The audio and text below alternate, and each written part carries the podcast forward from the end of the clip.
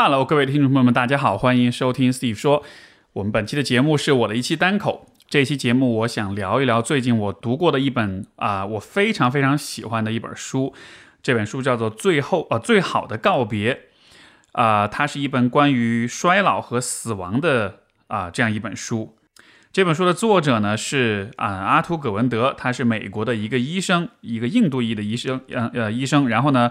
这本书是啊，出版了之后也在很多地方有受到强烈的推荐啊，上过很多排行榜。就它的牛逼之处就不多说了，这个各位呃之后找找来这个书，它里面有具体有去介绍。所以这个书非常非常有意思，就是因为它是从一个医生的角度去讨论了人在走向衰老、走走向生命终结的时候啊，所有的体验经历。包括大家对于这件事情的看法，包括站在医生的角度，站在医疗体系的角度会怎么看？啊，我没有想到的，我觉得特别意外的一个收获，就是通过对终点的很多事情的了解和思考，它反过来其实有启发到我去重新理解很多关于当下生活、关于年轻人生活的很多点。当然，也就是所谓的向死而生嘛，对吧？但就是这本书讲的一些内容，我觉得确实是啊，可以说是补全了我对于。人的生活或者人的存在一些空白的想象的空白之处，因为今天我们讨论很多的人生问题，呃，家庭也好，婚恋也好，呃，这个原生家庭、亲子关系、事业发展等等，所有这些其实，呃，我不知道你有没有这样的感觉，我一直都就是我在读这本书之后，我才意识到，我们一直都存在一个很有趣的盲点，就是我们会讨论关于人生的很多很多问题，但是在最后的那个部分。就是当你开始衰老，而且是那种可能无法生活自理的衰老，一直到最后你去世这一小段人生经历，我们非常非常少的去谈及。当我们想到这一部分经历的时候，可能我们想的就是 OK，老年人送去老人院，送去医院，然后治疗，然后逐渐的衰老得病，然后最后人就走了。就是就在我至少在我的这个经验当中，呃，似乎都会用这样一种非常简单。这样一种过于简、过度简化的方式去看待这样一个人生阶段，但其实这本书给了我这样一个机会，去向我很生动、很细致的描述了在人生最后的那么一小段时间当中，人会发生些什么，会经历些什么。呃，所以我想把这本书当中我认为对我有启发的一些点提炼出来，跟大家去讨论分享。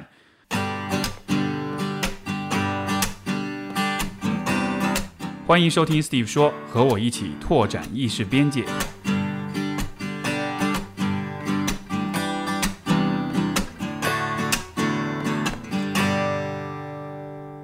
这个节这期节目，我想做一个小小的互动，就是如果大家是在小宇宙这个 APP 上听这期节目的话，我也鼓励你在听完之后写一些你的感想跟评论。然后呢，啊，为了鼓励大家去多写评论，我会在节目上线之后的啊一一个星期以后。看一看啊，评论这个被赞的最被点赞的次数最高的三个评论，然后这三个评论的评论者，我会分别送出一本《最好的告别》的中文版。所以说，大家听完听的过程中，或者听完了之后，如果有什么感想，欢迎多多的互动啊，多多的留言。OK，那么我们接下来说一说，就是这本书里面让我很有收获、很有启发、一些拓展了意识边界的这样一些点。首先呢，就是作者在书的一开头有讨论关于老龄化的问题。那么这个地方啊，我认为对我比较有启发的一些点。首先，第一点就是说，这个作者认为在现代社会，高龄不再是一个很稀缺的一个事情。在以往的农业社会当中，包括部落化的社会当中，就是老年人扮演的角色其实是很稀缺的，因为那个时候人的平均寿命很短，啊。一个人可能活到四五十岁左右就差不多了，大多数人就死掉了。所以能够活到六七十、七八十的老年人是非常非常的少的。但是这样一些老年人又因为他们有比较丰富的阅历跟这种积累，所以他们对很多事情有着自己的见解跟看法。那么相比于年轻人来说，他们的存在就成为一种像是一种智慧的向导。所以高龄老龄在曾经的社会里面是很稀缺的，所以也在那个年代里面，老年人的地位非常的受到尊重。啊，虽然老年人的数量不多，但正是因为物以稀为贵嘛，所以说老年人都很受到尊重。但是随着现代化的发展，随着医学的发展，人们的这个啊平均寿命越来越长，那么带来的一个结果是什么呢？啊，这个作者提出很有，我觉得很很很不错的一个角度。他说，现代化并没有降低老年人的地位，但是它降低了家庭的地位。什么意思呢？就是老年人，因为今天我们觉得啊，好像老年人都是这个不受关注了，还是弱势群体啊什么的。呃，一定程度上确实是你像比如说最近疫情期间，就我们就会发现上海有很多独居的老年人，没有人没有人照顾，不会用手机。然后这个时候就他们就跟社会脱节，购买物资也很困难，就确实发现老年人在现代社会的适应上是是很难的。但是与此同时，也有另外一个点，就是很多老年人，尤其在上海，呃，我这次发现啊，就是有很多老年人是他没有跟子女生活在一起，他很独立，虽然可能年纪也大，虽然身体也不好，但他是自己居住。这样的状况在过去的社会当中其实是非常罕见的。因为我们都知道，以往传统家庭老年人都是由子女来照顾的，甚至在很多文化，就包括中国以内的很多文化里面，都会出现，比如说几个兄弟姐妹，可能比如说呃呃老大老二出去工作，然后剩下一个最小的孩子会留在家里照顾父母。比如说你像前段时间热播的那个电视剧《人世间》哈，那雷佳音演的那个周秉昆那个角色，他就是家里的老三，他就是那个一直在家里面照顾。照顾父母的那个人，所以这样的现象在过去是很普遍的。但是今天呢，因为有了现代化的呃很多呃发展，那么一方面是医疗水平提高，老年人的身体健康更好了，更不用照顾了；还有就是商业化的发展、市场化的发展，导致很多的传统的这个养老跟家务的服务，现在是可以通过服务购买的方式，通过商业化、市场化的手段去解决。所以呃，所以老年人的独立程度越来越高。而子女留在家里照顾老年人的这样一种必要性也越来越低，所以说，呃，因为因为我们可能经常会容易想啊，觉得现在老年人不受尊重，其实中国还是很尊重老年人的，对吧？我们一直说尊老爱幼，还是很看重老年人的对老年人的这种尊严和啊自主和这种啊健康安全的维护的。但是确实就是说，呃，家庭，你看，呃，现代这种核心家庭，它的。呃，人口结构也变了，家庭变得越来越小，不像以前是一个大家族，而且又是单。现在很多的，比如说八零后都是独生子女的这一代，所以说家庭的这种凝聚力它是越来越降低的。而在这样一个情况之下，能够去照顾老年人的呃家庭成员可能会越来越少。但是这个地方引出的一个很大的问题就是，当一个老年人在衰老了之后，尤其是当他衰老到了开始失能。啊，他的日常的功能、生理的、心理的功能开始失能之后，这个时候到底应该由谁去照顾？因为传统的社会由家庭去照顾的话，那相对来说可能还是比较无微不至的，而且是在家里面这样一个环境，对吧？但在今天的社会，当家庭的地位降低了之后，老年人的养老都是去哪里呢？都是去养老院，都是去呃这种服务性的机构，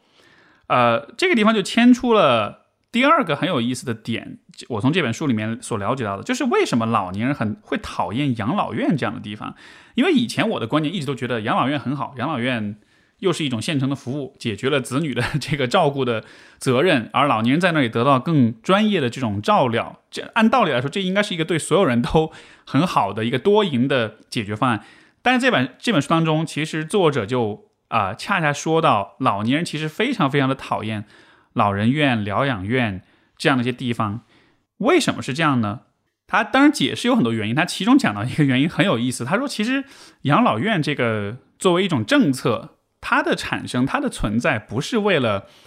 啊，让老人们善终，而是为了释放出来医院里面紧张的床位资源。所以就说我们在解决一个问题的时候，很多时候我们真正的意图其实是醉翁之意不在酒的哈。而且，呃，所以这是一方面，我觉得确实也有道理。就是很多老年人他身年纪大了之后，他身体不好，这个时候呢，他不断的身体会出现各种各样的病，但你不能让他一直一直住在医院里面，对吧？像我自己的啊外婆跟外公，其实到了老了之后都是这样，就是最后的那几年基本上都是。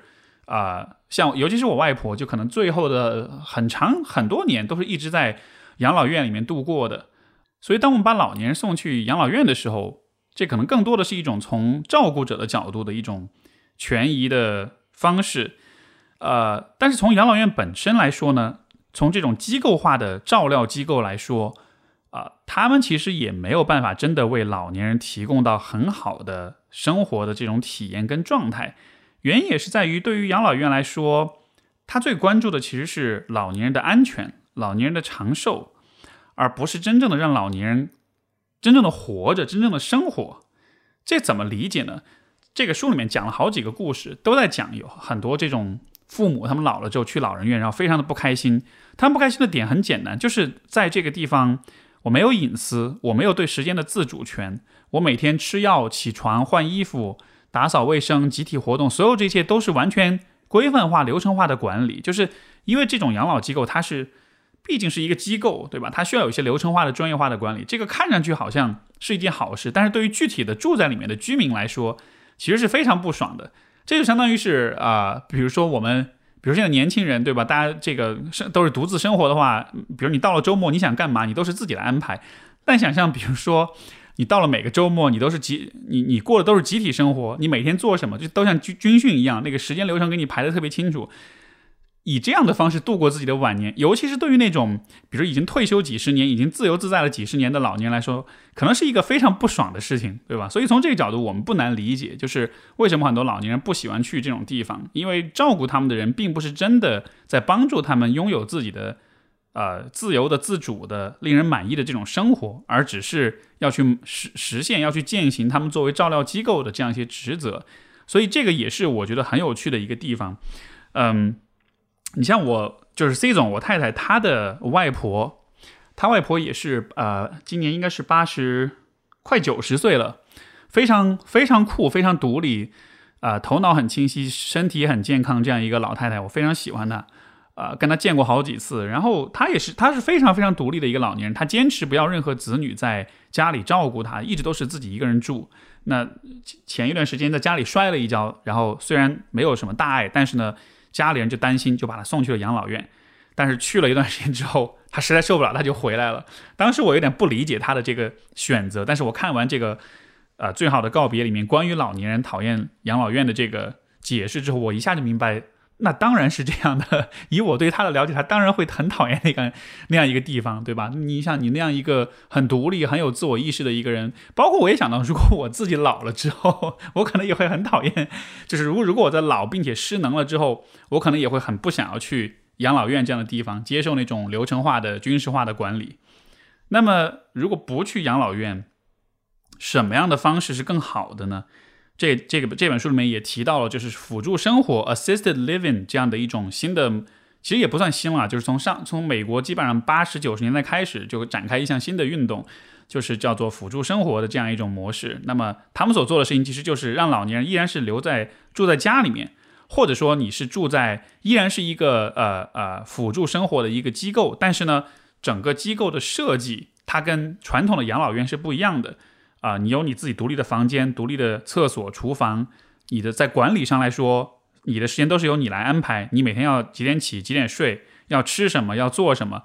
就像是家一样，像是那种大家共同一个社群式的居，呃，共同居住的这样一个家的感觉一样，就是非常的强调为老年人营造一种家的感觉。那么相比之下，很今天很多的老年人，嗯。尤其是我觉得可能在国内哈，因为美国可能这件事情起步的相对比较早，毕竟是发达国家。在国内的话，很多老年人度过晚年，包括走过人生最后一最后旅程，我的感觉可能大多数人都是在医院里面，因为到了最后的那一段的话，你的身体机能的衰弱、疾病啊，你就需要不断的，就是衰老的身体就像是一个破败的机器一样，需要不停的修修补补，这儿也修一下，那儿也补一下，但最终这个修补的过程是没完的。对吧？包括当然，这个书里面也讲到了很多故事里面的主角，他们人生最后一段路也都是在医院里度过的。啊，我以前没有仔细想过这个问题，但是各位可以想想看，你在人生最后的那么，比如说几个月或者几个星期里面，你度过的呃这一段时间的地方是在医院这样一个陌生的环境，也没有隐私，也是一个啊脱离了你温馨熟悉家庭的一个环境。身上插着很多管子，每天要做很多的治疗，而且这些治疗很多时候不会让你更健康，反而是让你更疲倦、更痛苦、更劳累的，对吧？比如说，如果是癌症的话，那么你每天要做很多化疗，会非常的痛苦，吃很多的各种各样的药物，啊，医生不停的进进出出，身上插满了管子等等的。想想看，那其实是一种让人蛮不爽的一种离开人世的方式的。所以这本书里面，这作者他也提出另外一种。可能性，就是讲到这个 assisted living，讲到这种善终服务或者是临终服务。他说，其实如果我们确定了，当一个人的啊确实没得救的时候，或者说他的人生确实快到终点了，这种时候，也许更好的方式是是让他回到他自己最舒服、最喜欢的地方，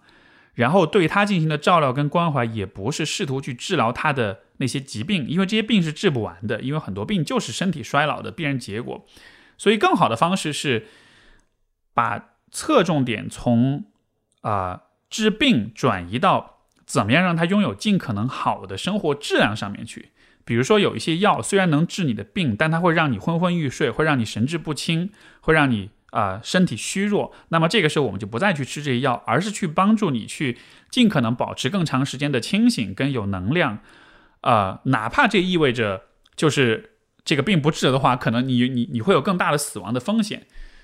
这样的一种方式，就可能让老年人，啊，在最后这段人生当中，他可以是以一个相对自主、跟独立、跟清醒的一种方式去度过的。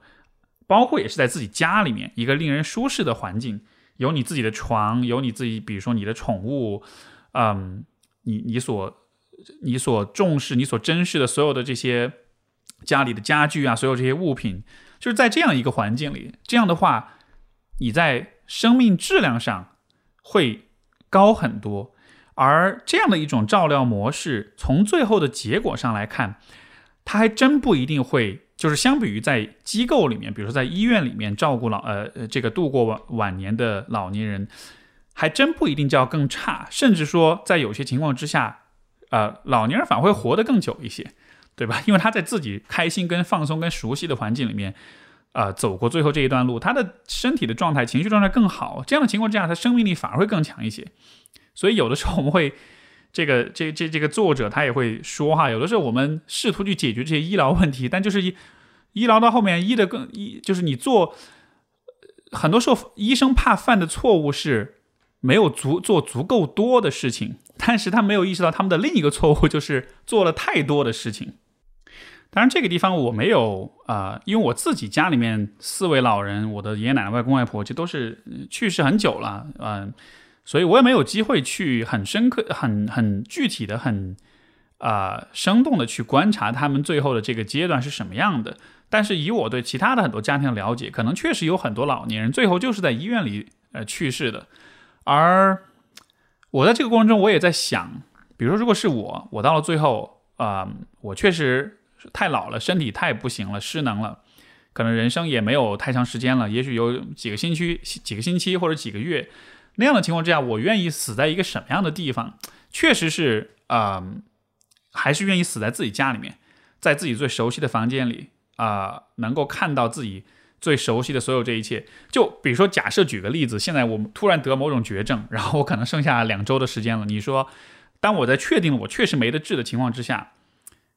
我是去医院还是去家里面？我肯定是在家里面。我希望在家里面，这样有我的伴侣在，我的猫在，然后有我很喜欢看的书，有我很喜欢我的电脑，对吧？我的游戏机，整个这个环境，这一定是比医院的那种房间那种条件是更令人舒适的。呃，在这样一个环境之下，我也会感到我自己是更能够去掌控自己生活的。所以，确实这样选择，就是它有一点挑战我们的。这种常规的认知哈，因为我们都觉得这种呃终老的这个过程，它依然是一个纯医学的过程。我们是是在不断的试图用医学去解决一个又一个的问题。但实际上，阿图·葛文德在这本书里面也讲，他说衰老的真相就是它不是一个单一的医疗问题，它不是你治好某一个具体的问题，一切就会好，而它是一个非常复杂的衰退和失能的过程。嗯。这个具体他讲了很多，就是 老老年人老了之后会有哪些会出哪些问题，对吧？这个有一个很复杂的一系列的问题的出现，这个具体大家可以去读这本书哈。但是我觉得就是关于这一点，呃，还是给我蛮多的启发的。因为我们今天的话，大多数这个身体健康，呃呃，然后功能健全的人来说，我们确实不太容易想象老年人的那种状况。当你的所有的关节、所有的心。呃，心血管系统，包括你的认知能力，啊，整个人身体的代谢等等，所有这些到达一个非常虚弱的状态之后，那确实不是一个呃单一的呃我们用了某一种药做了某一种手术就能解决的问题。所以面对这样一个复杂的问题的时候，作者还是非常呃支持说回到一种尽可能的保障生活质量，然后给人最大的独立和自由性的这样一种呃思路，这样一种方向。而想至少我看 看完这个部分之后。我大约想好了，如果以后我老了，我快死了，我要跟我孩子们说些什么？你们一定要还是把我放回家里，就算最后在家里面，比如说这个摔倒了或者心脏停跳了，不要做人工呼吸，不要叫，不要打幺二零，就就这样过过去就好了，对吧？所以也是很有趣的一些想象，一些思考。然后我在看这个部分的时候，也连带想到另外的一个问题，就是在这个，因为阿图·葛文德他也讲了很多案例，这些案例也都是最终会发现，老年人回到家里面是由可能是由你的伴侣照顾，也可能是由你的子女照顾，就普遍都是子女照顾吧。嗯，一些情况之下也有一些专业人士，但是你会发现，其实如果跟子女的关系很亲近，那么到了呃人生的尽头的时候，如果有子女、有伴侣在身边，有这些亲近的人在身边，他们对你的照顾，对于一个人。来说，最终其实是非常重要的一种支持。所以这地方我其实延伸出了一个思考，就是如果我们假设父母在老了之后都是由子女来照顾的话，那么孩子是如何对待你、如何照顾你的？这个问题可能在很早很早的时候就决定了，就是小时候你的孩子小时候你是怎么教育他，你是怎么对待他的。那么有可能，当你老了之后，他就会怎么对待你？因为这其实就是一个很有趣的角色兑换的过程。当孩子小的时候，作为一个婴儿、幼儿，他很呃依赖、很呃需要人照顾的时候，这个时候家长会以自己认为对的方式对待他，对吧？但是当有一天家长成为那个失能的老年人之后，他也变成了像孩子一样的角色。而怎么说呢？你看，有的时候我们看到有一些虐待老人，有一些这种很糟糕的、令人很糟心的这种案例的时候，我不是说所有的人都一定是要去指责，就是做受害者指责指责哈。但是我的怀疑是，有一些子女不愿意照顾自己的老人，甚至虐待老人，可能也存在着一个角度、一个因素，就是他们父母跟子女的关系可能并没有很好。可能也许这些子女在他们小的时候并没有得到很好的呵护跟照顾，所以他们老了之后不愿意以那种啊，就是他没有他年轻时候没有小时候没有被爱过的话，他老了之后他也没有办法去爱他的父母，对吧？所以这也许也是，比如说每一位年轻朋友们跟你们的父母去交流，呃，或者说去讨论这方面问题的时候，我我觉得可以有的一种。视角，甚至我觉得某种程度上像是一种，也不能说威胁啊，但就是我觉得是一种很有趣的一种，像是一种筹码，就是你也需要让你的父母明白，呃，有一天你会老到需要我来照顾你，但是我怎么照顾你呢？那得取决于你是怎么照顾我的，你是怎么对待我的，对吧？如果如果这个如果大家现在关系相对还 OK，我觉得那没问题。但如果是很恶劣的关系，如果是父母是非常暴政。非常的苛责，非常冷酷，嗯，在这样一些状况之下，我觉得确实需要有必要让父母明白，就是你对待我的方式，未来可能也会变成我对待你的方式。这个地方不是说是一种刻意的报复，而是说耳濡目染之后，人们会形成习惯，形成本能，而照顾老人本来就是一个漫长的过程。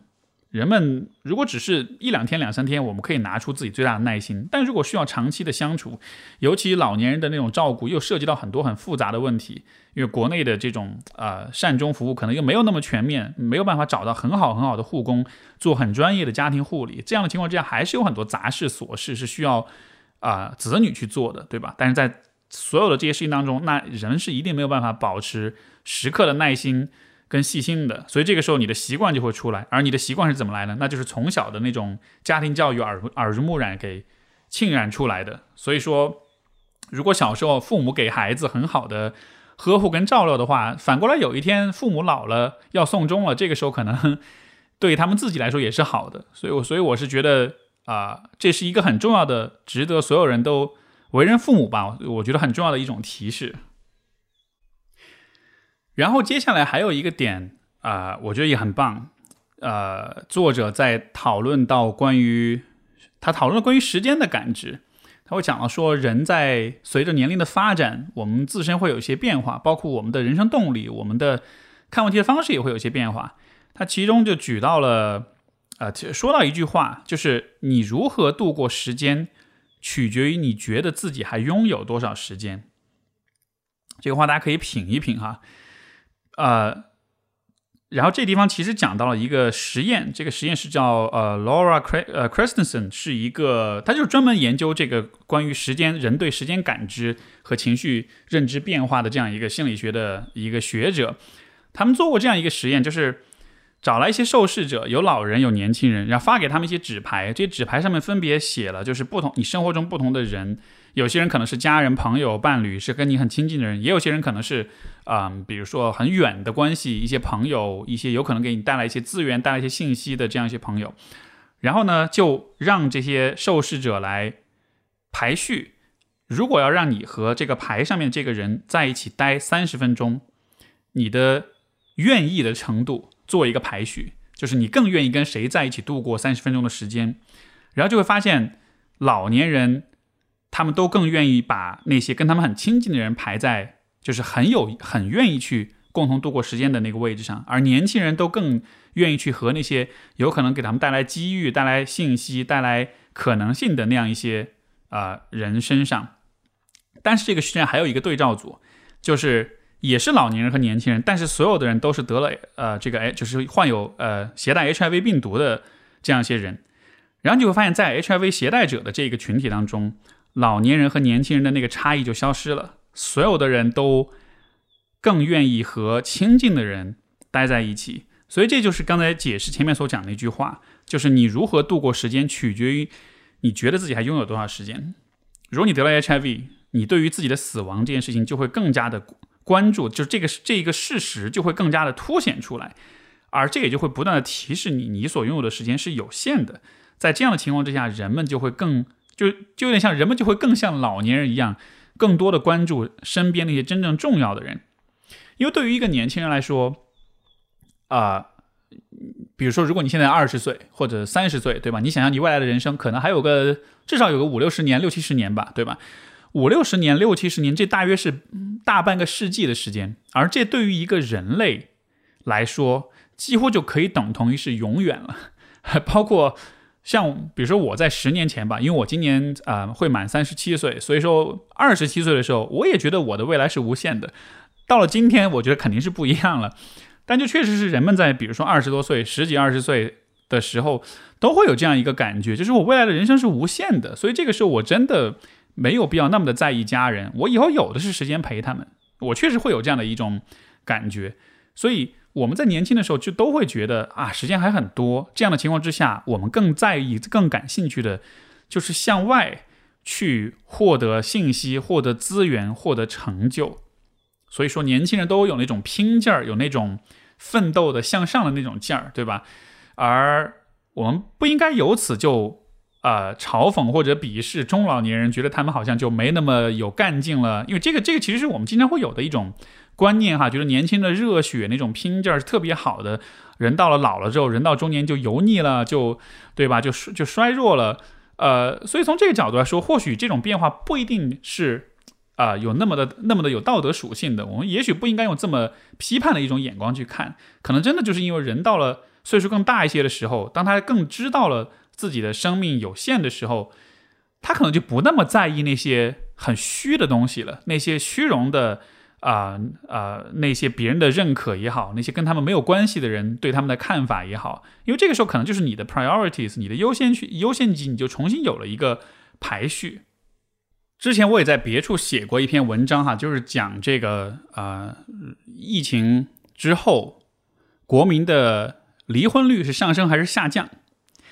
当时呢，我我写这篇文章的时候提出了一个基本的假设，就是说，如果疫情持续的时间很短。离婚率就会下降。如果疫情持续的时间很长，离婚率就会上升。为什么是这样的呢？其实这个确实是基于以往的一些研究哈，就是短期的那种啊灾难性的事件，比如说九幺幺，或者是啊某一次某一次恐怖袭击，当这样的事情发生之后，你就会发现周边地区的离婚率真的是会降低的，因为这就是联系到一个叫做 fear management theory，就是呃恐惧管理理论，就是人们在更为恐惧，人们在生这种生命脆弱性凸显出来的时候，当死亡威胁变得更加显眼的时候，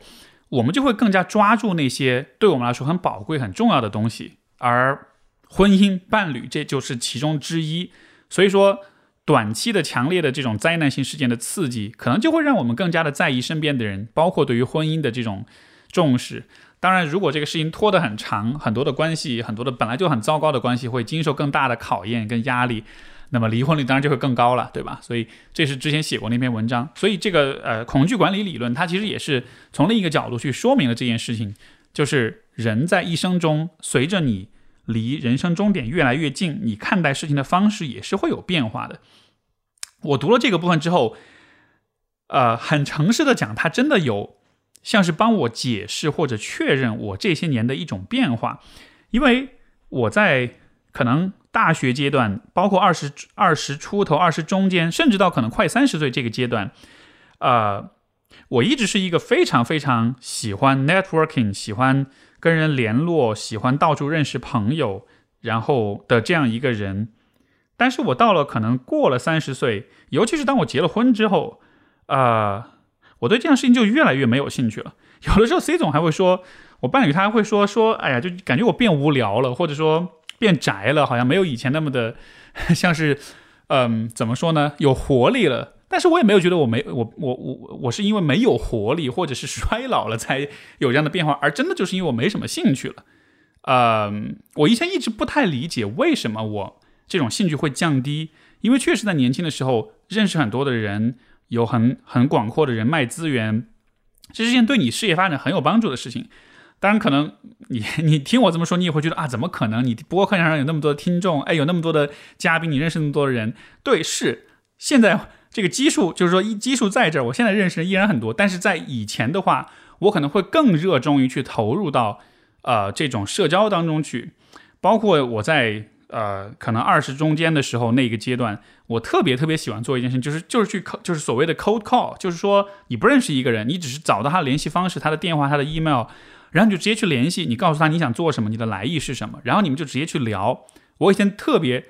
特别特别的喜欢做这样一件事情。包括我读研的这个机会也是这么 也是这么获得来的，很多的工作的机会，很多的呃这种事业发展上的可能性，都是通过这样一种直接去呃直接找对方这种方式去通过这种弱关系的网络去实现的。但就确实是到了这些年，我对这件事情不是说我不懂，或者说我不想做了，而确实是因为我的注意力不在那个上面了，我开始越来越多的关注的其实是那些我生活中很对我很亲近的人，包括对于。啊，比如说跟父母的关系，像我前面说到，对于年轻人来说，他们总会觉得，哎呀，以后跟父母相处时间还有，没关系，呃，暂时不用理他们，等以后他们他们老一点，我再去好好照顾他们。以前我也是这么想的，但是呢，这些年我觉得那个感受真的开始逐渐的变化，就还是会慢慢的意识到，父母的年纪越来越大，你跟他们的时间也会越来越少，而这样的一种变化。也会驱使着我改变对他们的态度，包括从父母的角度来说，其实也会改变他们对我的态度。呃，比如说有很多听众，他跟父母的关系紧张。我觉得，如果你的父母在，比如说可能是五十岁上下这个阶段的话，其实对于很多父母来说，这正是他们的壮年期，就是他们的身体还没有到一个开始走明显明显的下坡路的阶段。他们的事业发展、地位、成就，对吧？在在临退休之前吧，这个阶段可能是发展的很不错的。这个阶段的人其实很容易有那种很很自我的状态，啊，就是还不太愿意承认自己要开始面对衰老这件事情了。也许在这样一个情况之下，他们也会更加的用一种更硬的方式去对待子女。但是，啊，父母有一天是会示弱的。以前别人跟我说这个话，我不信。我后来发现真的是这样，而那种示弱，我觉得很有可能就是因为，当父母到了一定的年纪之后，他开始真的接受了说，OK，我还是我有一天会死，而且我离这个时间没有我想的那么远了。到了这个阶段的话，他们也开始会重新去审视到底什么对他们来说是更重要的。所以就是年轻一代也好，父母也好，其实都是会随着时间的推移而去重新审视自己的人生，重新去排序什么对自己是更重要的。而这种排序的结果，我们在很多包括这本书里面讲到这些案例，你都能看到排序的结果都是人们最终最在意的还是身边那些最亲近的人。所以，如果今天你跟父母之间经常有矛盾，或者有很多事情你觉得一筹莫展的话，也不着急，说不定过一段时间之后，很多问题就会 逐渐的改变，他们也会软下来，你也会软下来，大家其实反而会变得更亲近一些。那么接下来还有这本书给我一个比较大的启发的点呢，其实就是关于嗯死亡，包括关于临终关怀这件事情的直面和讨论。这本书里面有一个比喻，他说，呃，他大概就是说，这个当有一天你你的父母突然，比如说你的父亲或者母亲突然生病了，然后而且是一个很严重的疾病，然后这个时候你才开始去想关于。比如说照料他们啊，包括关于临终关怀这样一些事情，很多生死的这种选择，医疗上的选择，就是发令枪已经响了，你已经来不及了，你你才去面对。所以我觉得这也是我们在啊怎么说，在我们的环境，在我们的大大的这个社会当中，对于死亡的呃直面，包括对于临终关怀这件事情的讨论，很多人都会有一种发令枪响了之后才开始学跑步的这样一种滞后性。实际上这件事情应该是我们早就去思考清楚的。像这个作者他也在讲说，呃，我们应该事先跟父母去讨论很多很重要的问题，就是比如说，如果你啊心脏停跳之后，你要不要给你做人工呼吸？要不要继续去做这种啊延续生命的这种治疗？哪怕这意味着就算把你救醒过来，你会很痛苦，你会有更多的。疼痛，你会需要吃更多的药，你会活在一种很意识模糊的状态里面。就是我们都会觉得医疗和救治的终极目的是延长生命，只要心脏在跳，只要大脑没有死亡，这就是 OK 的。但是，呃，人们忽视的一件事情就是，每一个人在面对死亡的时候。他其实都是有他最在乎的东西的，每一个人害怕的事情是不一样的，每一个人在意的事情也是不一样的，而这些问题恰恰是我们在面对死亡的时候需要去关注、需要去讨论、需要去跟嗯那个临近生命终点的人去交流的问题。像这个书里面提到有一个，其中有一个案例哈，有一个老年人，然后年轻的时候也是。学者，然后也很有权威性，在父母呃，在这个子女眼中也觉得是一个，就是这个呃很很严肃的一个爸爸。然后，但是在作者的鼓励下，这个他的女儿就去跟这个爸爸就去做了一个讨论，关于死亡的讨论，问他现在你的这个状况也就是这样了，就是要么就是更加码这种治疗，要么就是回家，然后要怎么做选择？他就问他爸，他说你你你最害怕的是什么？他爸就说，我最害怕的是我最后的生活我不自由。然后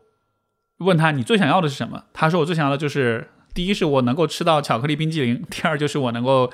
看在电视上看球赛。然后他说完这个之后，他女儿就特别惊讶，就说：“我眼中这么多年这么一个很严肃的爸爸，最终他他在死之前他最看重的事情居然是这些事情。”所以最后这个他女儿也就就也就据此去跟医院医生去讨论，如果他。接受治疗，他可能就没办法继续吃冰激凌，或者是回家看 看球赛。如果他回家接受临终关怀，那么他可以一直吃冰淇淋，一直吃到他去世为止。所以最终就做了这样的选择，最终就没有留在医院里，就选择了回了家。所以就是这样的一些讨论，可能对于我们这种怎么说呢，谈死变色的中国人来说，确实有点困难。但是真的到了那个节骨眼儿的话，我觉得确实。是一个值得去思考的问题，也是一个值得去讨论的问题。因为还是站在外人角度，我站在很问题解决的角度，我们总会觉得这种治疗跟关怀就是要尽可能的延长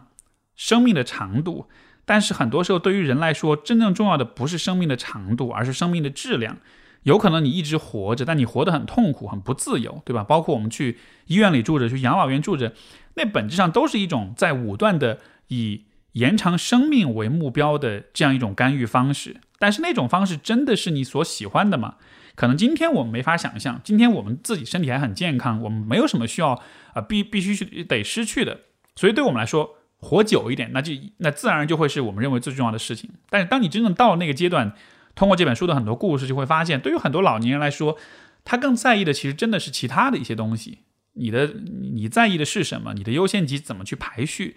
这样一些对话其实是需要人们啊都去交流、都去讨论的。说到这个地方，也让我想起我的研究生导师啊，曾加达博士。然后他其实对于老年关怀这方面也做了非常多的研究，也做了很多的正在做的项目。比如说，对于阿兹海默患者，呃，包括这种失智患者、呃失智的老年人啊，他们就是说他在认知功能丧失之后，进入一种糊涂的状态，这个时候怎么去帮助他去缓解失智的过程，或者恢复他的智力能力？嗯。他曾经就讲过一个我从来没有考虑过的点，他就说，每个人都是有皮肤、肌肤的这种接触的需要的，这种需要也是像啊，比如说喝水、空气和食物一样，是是人的一个很基本的需要，但是在你老了之后。你在这个方面的需要要怎么去满足？尤其是当你的认知功能丧失或者损害了之后，但这种需要你依然是有的，对吧？那你怎么样？那你是不是需要和你的子女和你的照料者提前说明这个方面的需要？你要怎么去满足我？他以前就讲过很有趣的一个呃一个案例，就是呃那会儿在多伦多有一个养老院。然后养老院照顾的很多人也都是这种啊，年纪非常大，然后可能他的认知功能已经非常的衰弱啊，已经很糊涂了，没有办法很清楚的呃讲话或者思考了。然后这养老院出了一个问题，就是很多老年人会去摸那些女护士，然后呢，这这些护士又很不爽，对吧？就就因为这对他们来说像性骚扰一样，所以院方就很头疼，因为护士们会举报性骚扰，包括这也会影响到。呃，养老院本身的这种在法律上的一些会带来一些后果，但对这些老年来说，就他们也是老年糊糊涂的老年人，你也没法说就是要完全按照法律来惩治他这样的，对吧？但这个问题怎么去解决呢？当时，呃，我的教授被邀请过去去去咨询这个问题，他就说，其实也许这些老年人他们需要的就是他们是有这种被触摸，甚至说是有情欲上的需要的，但这些需要没有办法被满足，所以他们只能通过摸护士的方式。去满足这样的需要，但是这不是因为这些老年人本身都是，对吧？都是性骚扰者，都是这种老色鬼啊，或者什么的，可能只是因为他没有你们没有为他们安排相应的方式去满足他们，所以他提出的解决方案就是给这些老年人每周给他们做按摩，在按摩的过程中，他能感到自己啊和他人的这种肢体的这种触碰，这种被抚摸、被爱抚的这样一种需要就被满足了。院方真的就这么去做，做了之后真的就没有再出现。这些老年人去啊性骚扰护士的这样一个结果，所以我当时听到这个故事，我觉得就太棒了。我觉得这确实是一个从来从来没有想过的角度，但是这确实也是非常符合人性规律的。所以我是觉得，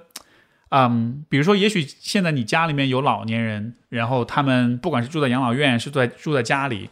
包括也许要跟他们告别了，呃，可能他们已经处在病患当中，你知道他们可能活的时间不长了，这个时候特别特别重要的一件事情。可能就是去问问他们，对他们说什么最重要？嗯，因为我理解，其实我面对要要去世的老年人，就会不知道该说什么，对吧？因为你怎么劝，你怎么说，你说所有的好话都没有用，因为他衰老跟去世，它就是客观的事实。但是我觉得这样一个思路真的非常对我来说是很有启发的，就是你依然可以去问，在现在这个阶段，你最在乎的是什么？你最想要的是什么？通过这样一种交流，才能够更好的去安排。后面的事情，所以，呃，如果如果有听众刚好在经历这样一个阶段，不管是你的父母也好，还是你的呃，就是在在上一辈的老年人也好，也许可以试着去聊这样一个话题，呃，包括这本书里面他也有讲怎么去聊这个问题，确实不是一个很容易聊的话题，但是最终如果这些很艰难的对话能够完成，它其实对于照料者，包括对于。当事人本身在后面很多选择，尤其是很多关于医疗的护理的选择上面会很有帮助，所以这个是啊，我非常非常推荐大家去读这本书的一个很重要的原因。我觉得总体来说，这本书给我很大启发，或者说有一点推翻我以前认知的一种啊一个方面，就还是在于我们对于衰老，尤其对于临终这件事情，通常就是只有两种想象，一种就是不停的治疗，另一种就是。辅助死亡，虽然今天安乐死在很多地方是非法的，或者是一种有点灰色的状态，我们在文化上其实对于安乐死这件事情也是啊，是抱有很模糊的态度的。嗯，但这本书就提出，治疗和安乐死这不是唯一的两个选择，就事情不需要这么二元对立。实际上还有第三种出路，就是所谓的辅助生活。嗯，当你在辅助一个人走完他人生最后的阶段的时候，也是在允许他去扮演所谓的垂死角色，就是 the dying role。你在死，你在死亡，在垂死的过程中需要扮演的那个角色。什么是垂死角色呢？简单来说，就是一个人在离世之前需要做的事情，那些未尽的事业，那些依然想做的事儿。比如说，你想要去分享你的哪些记忆，呃，你想要去传承你的哪些经验跟智慧，包括你的所拥有的一些物品，去解决一些关系上的问题，嗯，处理关于遗产的问题，包括安排好其他人的之后的生活，包括安排好你自己的后事，对吧？就是人在垂死的时候。是有一些角色，是有一些事情需要去做的，啊，而且也他们也希望自己是在一个令自己满意的、自己能够掌控的一种方式当中去结束最后那一段生活的。这一个部分确实是，嗯，没有走到那一步的人是很少很少会去想。但是呢，我觉得这本书它给了我很多生动的故事，让我看到了。相当于是窥见了人生的这一个角落吧，所以我真的觉得还蛮幸运的，在我的生活还剩下相对来说比较长的时间的话，就已经能够提前看到，至少能够意识到这样一个阶段的存在了。最后，作者啊在结语当中也说一句话，他说：“其实作为医生，嗯，虽然医生的主要的看上去哈，医疗主要要做的事情就是去解决一个又一个的医疗的问题。”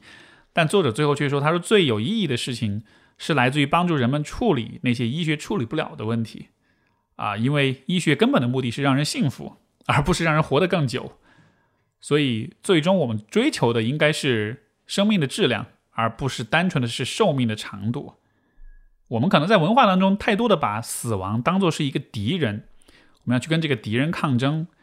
要去打败他。”所以医生们都像是英雄一样，不断的把死人救救回来，从鬼门关关里面拉回来，就好像那就是赢得了又一场胜利一样。但是事实是，其实我们永远没法战胜死亡，死亡是有一天会把所有人都带走的。所以也许我们的姿态不能完全是以一个对抗的态度，而是应该去看一看，在有限的人生里面，应该怎么样去以尽可能好的方式度过它。嗯，这也是我觉得关于人生很怎么说呢，就是恰恰是。有限的生命恰恰是让生活珍贵跟宝贵的地方，因为如果稍微愤世嫉俗一点，我们就会觉得人反正最后都要死，那我活着还干嘛，对吧？但是活着的时候，你会有一些很美好的事物发生跟存在，不管是你爱的人，还是你喜欢做的事情，还是那些让你感到开心的美食、美酒、美景等等，就所有这些都是很珍贵的，而他们的珍贵性恰恰也是在于，它就只有这么多。完了就没了，对吧？比如说你跟一个相爱的人在一起一辈子，完了有一天他会先走，或者你会先走，然后就没了。所以正是因为它很有限，它很珍贵，它很稀缺，所以说这些事情才是很美好的。也所以我们才应该在嗯还仍然拥有的时候，尽可能的去珍惜它。而且其实对于人来说，我们就是我们是什么，我们是谁？我觉得在很大程度上，我们就是我们所有的记忆。如果一个人没有记忆的话，他可能都感知不到自己的存在。就像最近这段时间，我们在上海在封城，我就会觉得时间过得特别的恍惚，就是我完全感觉不到时间的流逝。但是，比如说我昨天觉得，哎，昨天是才觉得是星期一，怎么今天就变成星期六了？为什么会有这样原因？就是因为每天没做什么事儿，所以就没什么记忆。而当没有记忆的时候，人的真的就是存在感就没有那么强了。所以人都是由记忆组成的，而记忆。被我们以故事的方式统合起来，所以换句话说，人就是故事，而人们都是希望自己的故事是有一个好的发生，包括有一个好的结尾的。这也让我想到，比如说，当一个人要自杀的时候，我们可能更多的人在自杀的时候，他，啊，他没有很少会有人是那种也不想、也不多想、也不多说、也不让、也不声张，然后就。就这么去了，对吧？你看，很多时候人们在自杀都是要找一个地方，要让人看见，甚至要给别人救他的机会。包括就算是自己自杀，他也要写遗书，他也要留下点什么。就是如果你的死就这么悄无声息，没有人知道，也没有人理解为什么，就好像是你这一生到了最后，这个故事的结尾是一个很莫名其妙的结尾。呃，但是我觉得人很少很少很少会希望自己的故事是一个莫名其妙的结尾，哪怕他最后是以自杀性的方式去报复社会，对吧？但他至少都是在以自己认为恰当的方式在写他故事的一个结尾。所以从这个角度上来说，我觉得这也像是人的一种啊生存本能很重要的一个部分，就是我们想要的不一定是活着这件事情本身。我们想要的可能还是我们的生活，我们的人生故事。这个故事是一个，它是有故事性的，或者它是有逻辑的，它是有啊一个一个一个有意义的结果的，而不是那种毫无意义的，突然一下就没了，呃，那种戛然而止的这样一个状况。可能也是为什么，因因为这样一个原因，就是那种突然的意外性的死亡，对于人的打击会特别特别的大，因为你会突然觉得，就是觉得这个故事它的结尾是是荒谬的，是让人。觉得完全理解不了，是完全无意义的，对吧？啊，当然这就是我延展出来的一些思考了。呃，另外，其实这本书我读完之后也会有另外一个方面的思考，就是关于婚姻这件事情的理解。啊，我这两天刚好也在看一部啊英剧，叫做《Afterlife》，啊，中文就叫《后半生》。然后他是这个英国的一个呃喜喜剧演员 Ricky 呃 Rick Gervais。呃，他自导自演，呃，也是自己写的剧本，现在已经出了三季。我刚昨天晚上刚看完第一季，很短，一一季就六集，每集就二十分钟，很短很短。但是这部剧真的很棒很棒，因为他是讲了一个中年男人，他的妻子因为癌症过世，他过世之后，这个这个他的一个生活的一些体验经历，嗯，是又很好笑，又很触动打动人的一部剧。对于死死亡的呃后续，包括也对于爱的一些呈现吧。因为虽然是关于这个，虽然 他妻子已经过世啊，但是你从他很多细节当中看，就能想象出来，哇，他们当年是有多么的相爱。嘿 嘿所以，呃，我一我跟我跟 C 总，我们一边在看，我一边在想，哎呀，之前我在微博上写了一个“爱是什么”那样一个系列，我觉得这部剧当中也写了好多爱是什么的那个面貌。那结合这部剧。就是包括这本书，关于婚姻，我的一些新的想法或者思考是什么呢？嗯，其实这个结论我觉得很会让你觉得呃，会让你有点翻白眼啊。但是我们一一直都很多，今天很多的年轻一代都在想，人为什么要结婚？人为什么要生孩子？我想到这里之后，我得出一个其实很俗气的结论，就是为了死亡做好准备。嗯，也不完全说是养儿防老吧，就是倒不至于那么的功利。但是我觉得确实，呃，我通过《最好的告别》这本书看到了人生在最末尾的时候，人们最在意的就是身边亲近的人。所以，不管是结婚也好，还是生孩子也好，从从最后那个阶段的立场上来说，你就是希望你的人生走到最后，身边是真的有一些很亲近的人的。啊，而且子女是一方面，子女可能会，当然也跟你很，如果是你们的关系很很亲近很好，也能照顾到你，也能跟你有情感上的这种支持，这很重要。但是如果有一个人生伴侣的话，两个人走过了这一生，包括我们看到阿图在这个书里面也讲，就是很多老年人他老了之后，他会觉得和就是老两口之间会觉得他们从来就是他们是从来没有这么的相爱过，因为他们在一起这么长时间，有过这么多共同的回忆。是比年轻的时候更加爱彼此的，就我完全可以想象这样的一种感受。包括我看了《Afterlife》这个剧之后，你就能看见，就是当两个人在一起走过很多的路之后，你们拥有那么多的共同回忆，这样的一个情况之下，你你在最后离开世界之前，如果有这样一个人陪伴在你身边的话，那确实会是一种非常令人安慰的一种结局。嗯。最好的告别里面也讲了若干个故事，都是这样。到了最后，当一个老人去世的时候，子女们都在外面，嗯，待着，然后是自己的老伴儿陪着他，然后在睡睡眠中平静的没了呼吸，就好像这是对于很多人来说是最幸福、最圆满的一种离开人世的方式吧。所以，我看完那个剧，看完这本书之后，我就会觉得，以前。我是不婚主义者，批判婚姻或者什么的。那个现在觉得那 OK，那是概念上、理念上的批判。但是从情感的角度上来说，如果有一个人这样陪你一直到老，到了最后你们送别彼此，或者一个人送别另一个人，有这样一个呃结局，可能才是圆满的啊。包括孩子也是这样，有孩子在身边，所以所以就最后其实还是得出很感性的结论，就是呃，人都是会死的，所以说我们都还是希望身边有陪伴的人。我不知道那些，比如说有一些丁克家族，他到了呃可能四十多岁的时候，或者五十岁的时候，他会突然后悔，会觉得还是想要孩子的。我猜想这样一个变化，可能也跟对时间的感知有关。就是我们在二十多岁的时候决定，OK，我要以后要丁克。嗯，这样的这样的想法确实大概率，也不说大概率吧，就是有一定的概率之后会反悔，因为二十多岁的时候，你对于人生、你对于时间的感知确实不一样。到了四十岁、五十岁，包括到你的身体衰老，当你对于死亡这件事情的认识更清楚了之后，确实有可能改变你对事情的，就是你的你的优先级的这种排序。所以，虽然我现在也只是我暂时的一种。啊，想象或者推测，我也不完全确定这是否就是会是我以后一直的信念。但至少现在这个阶段，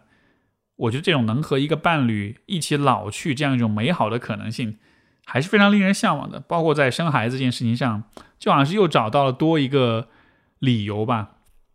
呃，当然，最近一个很大的劝退的理由还是疫情，包括上海这个大家也知道，封城期间各种各样的。呃，状况对吧？我觉得还是让人很很打击或者很挫败的，就觉得哎呀，这样一个世界把孩子生下来，会不会连命都保不住？